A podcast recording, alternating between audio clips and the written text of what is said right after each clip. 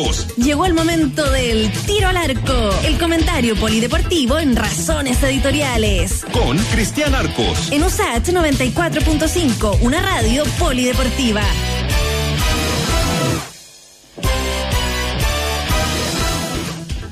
Seis con 39 para darle la bienvenida al primer día de la semana, primer lunes también de septiembre, a don Cristian Arcos. ¿Cómo está Cristian? Hola Freddy, ¿cómo les va? ¿Cómo están eh, todos? 7 de, el 7 de septiembre, ¿no? Día, día post super clásico. Oh, la mansa siesta. Oiga, ¿sabe que me acordé del super clásico, Cristian? Cuando iba al estadio a, a, los clásicos y jugaba antes eh, Colo Colo todos los tiempos con la U de todos los tiempos, los viejos Claro. crack. Este partido era como de eso, de viejos crack. Sí, parecía, ¿eh? parecía que se jugó a ese, a ese, a ese ritmo, ¿no? Eh, el, el, clásico de, de, ayer en términos futboleros eh, no, no fue bastante aguachento, ¿no? Bastante anodino, o sea, como que no, no tenía gusto a nada.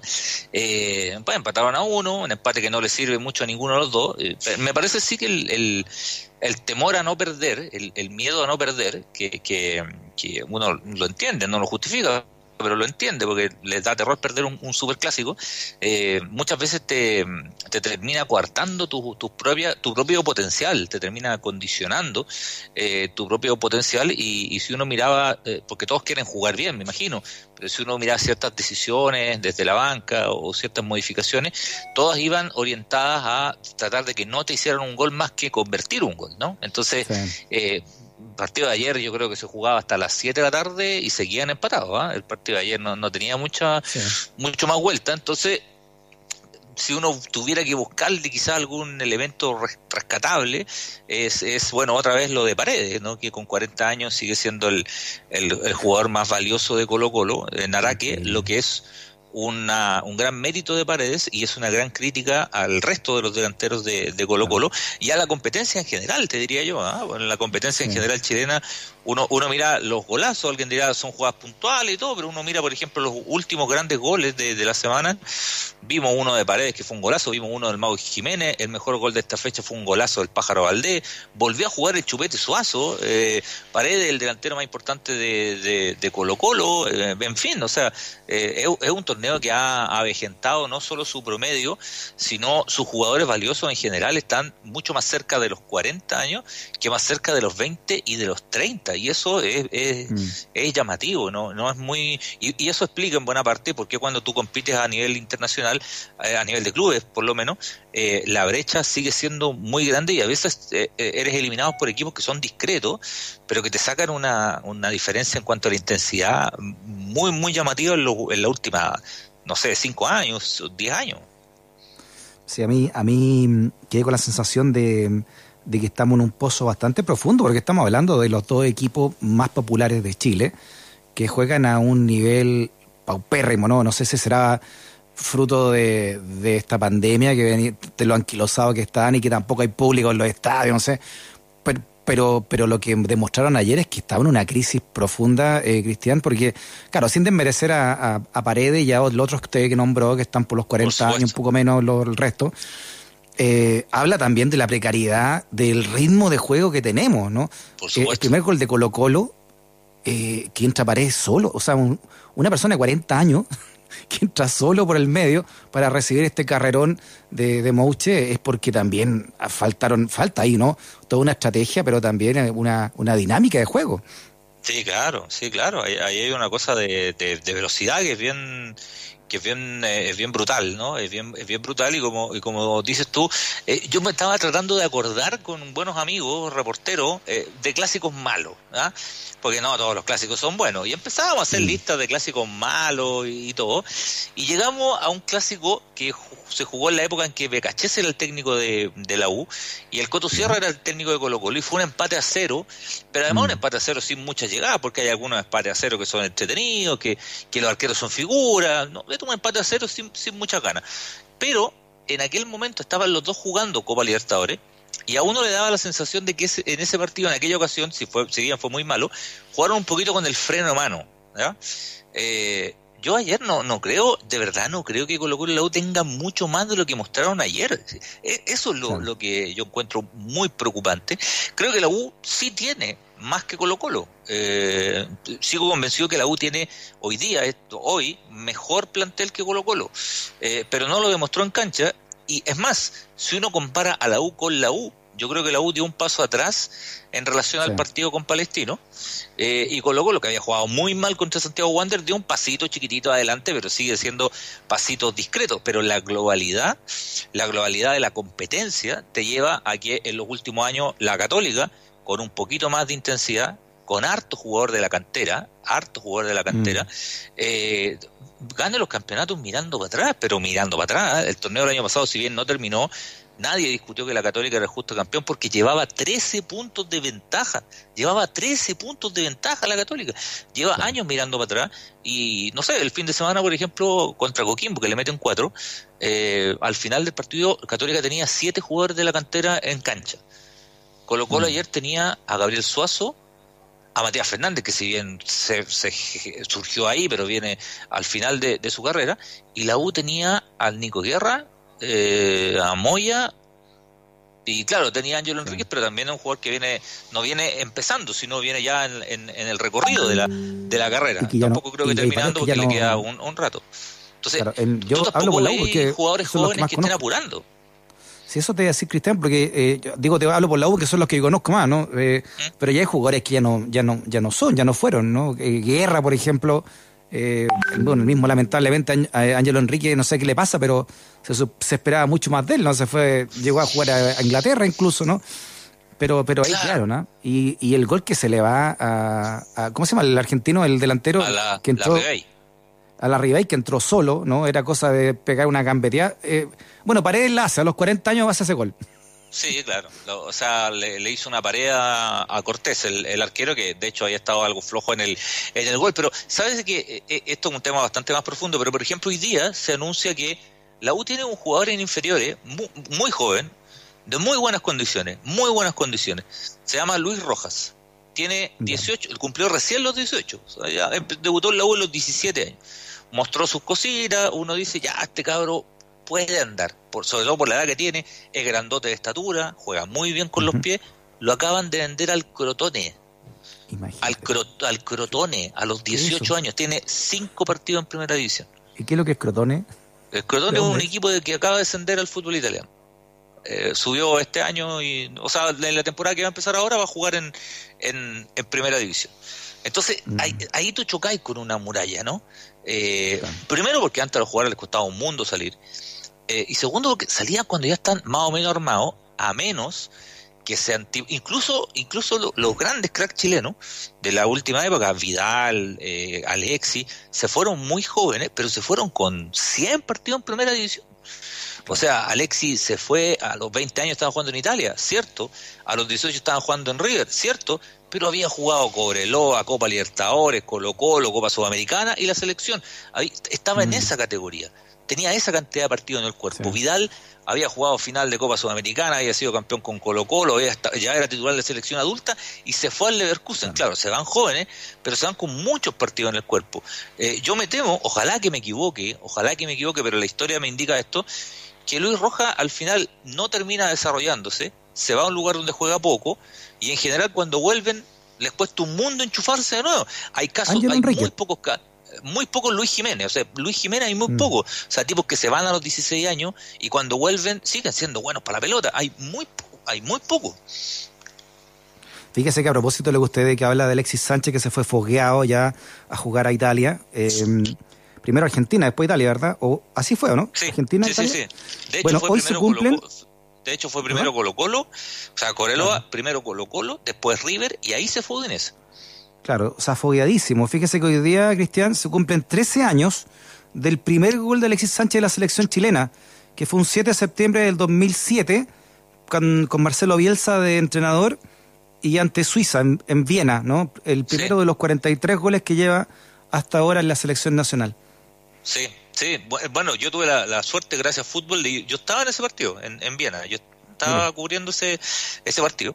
Y claro, era un Alexis Sánchez muy chico, el primero de los 43, pero como, como decíamos, ya tenía una espalda, ya estaba en Udinese, ya tenía una espalda adentro, le habían pegado 100 millones para atrás, había metido goles, había perdido, que, que es propio de un jugador joven, había tenido buenos partidos, había tenido malos partidos, había, había destacado, se había desarrollado físicamente. ¿Se acuerdan cómo era Alexis cuando empezó a jugar en Coreloa y en Colo Colo?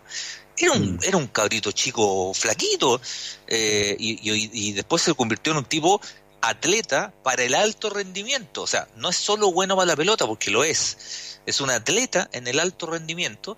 Eh, eh, bueno, y al final, además, tuvo, en el caso de toda esta generación, la, la fortuna de contar con un tipo que sacó lo mejor que podía sacar, que era, que era Bielsa. O sea, Bielsa es un técnico, eh, hay gente que no le gusta, ¿no? Para mí es el mejor de todos, pero, pero hay gente que no le gusta. Eh, Bielsa en general, si bien es cierto, no gana tantos títulos, porque no gana tantos títulos, eso es real. Eh, a los jugadores les saca un gran rendimiento y los lleva muchas veces a su potencial. Fíjense dónde estaban esos jugadores cuando debutó Bielsa, en qué equipo estaban y en qué equipo llegaron a jugar.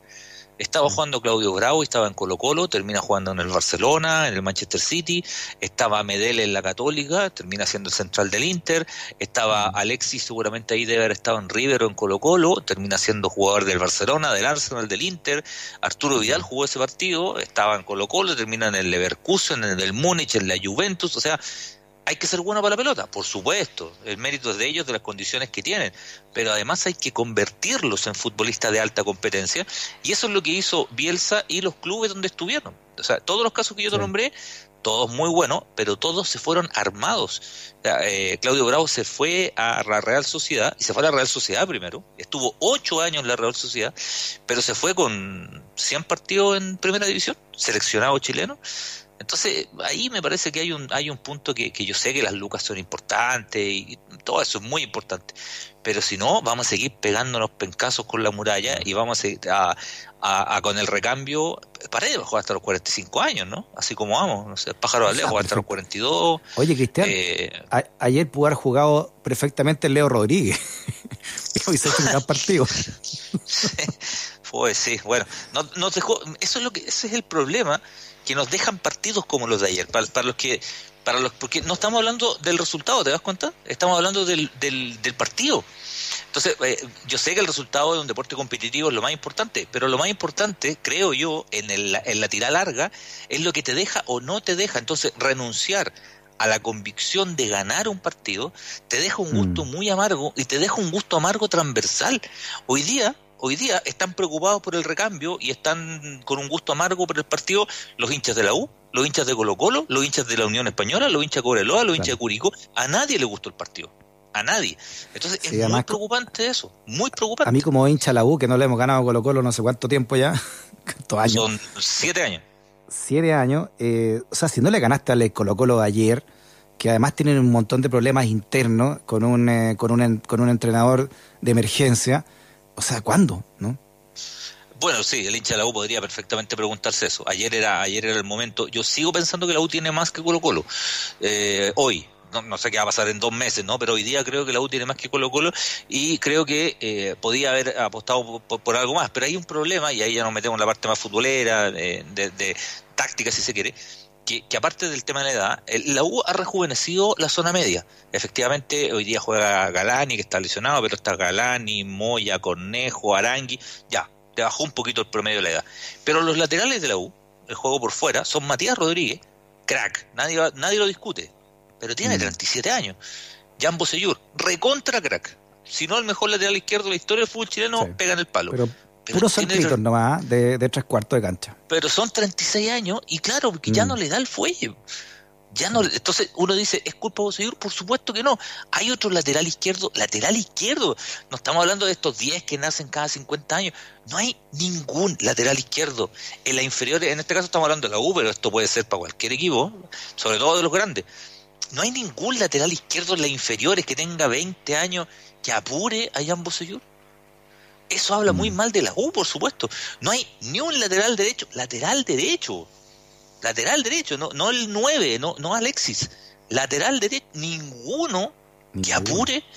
Va a llegar el Guaso Isla en tres años y va a ser titular. Va a jugar todos los partidos en la U. Y va, a llegar con 36 años. Porque no hay Oiga, nadie si, que no se, si no se hubiese retirado, de la selección lo seguirían poniendo, ¿no? Eh, Pues este año hemos jugado. Sí, claro. Por eso digo que va más allá de los clubes. A ver, Unión Española Mm. está haciendo algo súper interesante. A lo mejor no le resulta, pero Unión Española puso una manada de cabros chicos. Ya. Ronald Fuente está jugando con una manada de cabros chicos. Creo que el, el bueno, a excepción del arquero, en general, 23, 24 años, 22, tienen titulares de 18 años. A lo mejor no le sale, pero hay que, hay que pero- hacer ese cambio en algún minuto. Eh, pero nadie está dispuesto a hacerlo. ¿no? Muy pocos. Mm. Muy bien, bueno, nos deja entonces con más reflexiones que nada este su- llamado super clásico. Veamos cómo sigue la cosa Sí, para sí, adelante. sí, ¿eh? sí, sí. Sí, eso, eso, eso, la- por eso la forma es tan importante. Y esto que digo yo, no, ojo, ojo, no es solo para los equipos grandes. Tú mirás a los equipos que están peleando abajo y también tienen jugadores veteranos, muy veteranos. Mm. Oiga, eh, pasando a otro deporte, eh, yo no entiendo por qué le cayó tan duro la teja a Djokovic con este pelotazo que le pega a una, a una, a una asistente de ahí de, de línea cuando fue casual. ¿Por qué, ¿Por qué tan duro el castigo? Porque el- la, la norma, eh, el reglamento no distingue, y de hecho lo dice, no distingue entre pelotazo casual o no casual. O sea, Ah, pero si eso un... si- ahora, ahora, eh, lo- los jueces lo interpretaron, yo creo que si le hubiera pegado, no sé, en la rodilla, capaz que no lo echen, ¿no? Pero, pero se supone que tú tienes que ser sancionado si lanzas una pelota hacia afuera, si no es en el ámbito del partido. Eh, y a partir de ahí, el juez tiene que determinar qué, qué tipo de sanción, pero, es, pero eres sancionado. Ahora, efectivamente, él yo creo que no tiene la intención, de hecho no la ve, ¿no? Viendo las imágenes, él no ve a la, a la jueza de silla. Y lo otro, que me parece que sí le cayó la teja, fue porque cuando se produce el incidente, que a esta altura yo creo que todo el mundo vio, ¿no? Si no lo han visto, eh, rapidito, Djokovic lanza una pelota después de perder un, un punto y le pega en la tráquea a, a una juez, Claro. juez de línea. Eh, y que efectivamente a ella le, le complica mucho la respiración porque es una zona sensible, digamos, te llega un pelotazo ahí, aunque sea despacio, porque no fue un gran pelotazo, eh, pero le, le llega justo, entonces efectivamente le Claro. cuesta respirar. Pero la, la reacción de Djokovic yo creo que es muy poco feliz cuando dice, oye, pero si no hay que llevarla ni siquiera al hospital. Entonces, me Mm. parece que su entrada no fue del todo conciliadora, ¿no? Eh, y bueno, No, por ahí le encuentro la razón. Cristian, cuando usted dice que hay mucha diferencia entre una pelota de juego a una pelota que se lanza por haber perdido un punto. Sí, sí, sí. Claro. Sí, claro, eh, eh, es distinto. distinto. Ahora, una pelota en juego va mucho más fuerte, ¿eh? muchísimo más fuerte, pero es del juego. Acá Mm. ya, ya la, el- la pelota no estaba en juego. De hecho, él se da vuelta y la, y la, y la, y la lanza. En una de esas le podía haber pegado tres centímetros más al costado y no le llega en la cara y habría sido un susto y no pasa nada. Pero la norma eh, en el tenis es súper dura en, en- eso.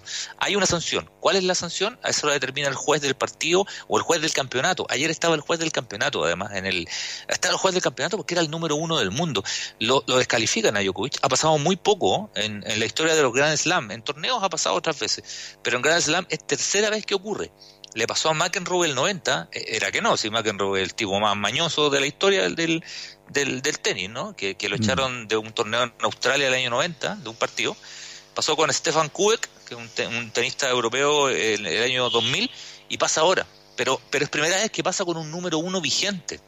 Y además con la posibilidad de acercarse al récord de Grand Slam porque ni Federer ni Nadal están jugando en, en US Open. Federer tiene 20, Nadal tiene 19 y Djokovic tiene 17. Se podía haber acercado eh, un poquito más y de hecho hoy día no hay un, un gran gran favorito en US Open una vez que se fue Djokovic que después, bueno, dijo que se sentía muy triste, que estaba triste y vacío y qué sé yo, pero ya no tiene mucho que hacer, le quitan todos los puntos que había sumado esta, esta semana, le quitan todos los premios. En un 2020 que ha sido muy malo para, para Djokovic, no en tenis, en tenis había sido muy bueno, tú sabes que este es el primer partido que pierde en todo el año, o cinco meses que no se jugó, es verdad, pero es el primer partido que pierde en todo el año. Eh, pero eh, él organizó el Adria Tour. ¿Se acuerdan cuando en plena época de pandemia hizo un tour en Europa por varios países eh, y se terminó contagiando? Se contagiaron varios tenistas, incluido él. Eh, surgieron imágenes de, un, de un, un, video de un mambo que estaba haciendo, que estaban todos sin ningún tipo de restricción sanitaria ni nada.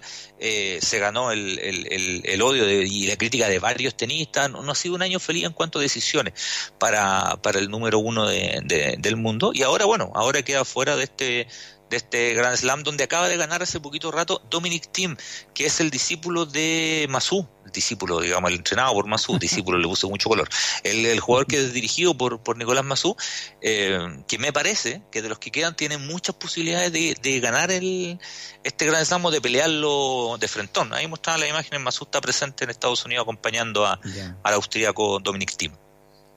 Muy bien, alcanzamos a hablar de, esta, de este personaje, Ansu Fati. ¿Quién, quién es Ansu Fati? Eh, Ansu Fati es un jugador español. No tiene nombre español. Eh, evidentemente no tiene un nombre español por una, por una historia, ¿no? Ayer, jugando contra Ucrania, se convirtió en el jugador más joven de toda la historia de la Liga Española en hacer un gol por la selección. Resulta que Ansu Fati tiene 17 años y 311 días. Es un cabro chico, Ansu Fati. Ya se había convertido en el segundo jugador más joven en ser convocado a la selección española y ayer anotó un gol, eh, un récord que, que, era vigente de 1925, que había un jugador con 17 años y poquito más de, de días que, que, Ansu Fati. Eh, Ansu Fati no. nace en Guinea-Bissau. A propósito del tema de la inmigración ¿no? en, en, en Europa. Él nace en Guinea-Bissau. Su papá fue futbolista en Guinea-Bissau comprenderás que un futbolista en Guinea Bissau muchas perspectivas de futuro no tiene, ¿no? Cuando se retira de, del fútbol, su papá se va a buscar trabajo y encuentra trabajo en un pueblo en España a una hora de Sevilla que se llama Herrera. En ese pueblo él trabajó eh, como empleado municipal.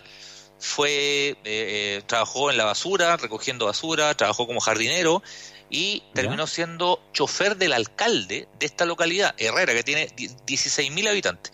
El, el, alcalde se llama Juan Sánchez Gordillo, y, que en un momento dado le dice, bueno, eh, ¿cómo te puedo ayudar? Aparte de darte trabajo, ¿no? Y él dice, yo quiero traer a mi familia a, a Europa, porque están en Guinea-Bissau. Comienzan yeah. a hacer los trámites y llega como refugiado primero a Portugal, la, la, mamá de Ansu Fati, con un Ansu Fati muy pequeñito y con su hermano, que también juega al fútbol, y llegan a vivir a España a los seis años, a este pueblito, Herrera. Eh, lo ven jugar a la pelota y era una cuestión descomunal. Ahora, Mira. muchos, muchos mala leche, dicen que Ansu Fati tiene 17 años, pero que se fue al registro civil en bicicleta a inscribirse, ¿no? Porque no le creen que tenga, como, que tenga, como que tenga esa... ¿se acuerda?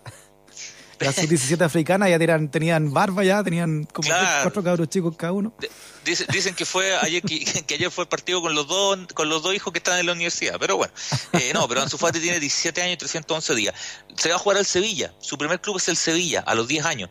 Cuando tiene 12 años, 12, lo, lo vende el Real Madrid y lo iba a contratar el Real Madrid y se rompió los ligamentos de la rodilla. Ansu Fati oh. tiene 17 años y estuvo un año sin jugar un año parado entero, si no, este cabro chico habría jugado a los 14. Un año entero sin jugar, el Real Madrid no lo contrata y lo contrata el Barcelona. Y él se va a vivir a, a Barcelona primero con su papá y ahora con, con, toda su familia. Debutó ya en el Barcelona a los 16 años, debutó en el primer equipo eh, y inmediatamente hicieron todos los trámites para que jugara por la selección española. Ya había jugado por la sub-17 y ahora juega por la, por la adulta, Luis Enrique, el entrenador. Eh, y, y debuta en, en, estas condiciones convirtiéndose en el jugador más, más joven en anotar un gol en toda la liga española, pero quería destacar además esta, esta vuelta del, del inmigrante, ¿no? Él nace en Guinea-Bissau, mm. llega a vivir a España a, a los seis años eh, y, y, bueno, obtiene la doble nacionalidad, la, la, se, se, se, radica su familia en, en España, obtiene la, la, residencia y pasa a jugar por la selección española y es un jugador extraordinario, uh -huh. tiene 17 años, pero es un jugador fabuloso, fabuloso que ya ya jugó bastante el año pasado en el, en el Barcelona. Para la edad que tiene, es un jugador fabuloso. Don Cristian Arcos, que tenga una gran, gran semana. Que esté muy bien. Igualmente, cuídense. Chao, chao. Chao, chao. Que nunca te quedes sin stock por razones editoriales. USACH 94.5, la radio de un mundo que cambia.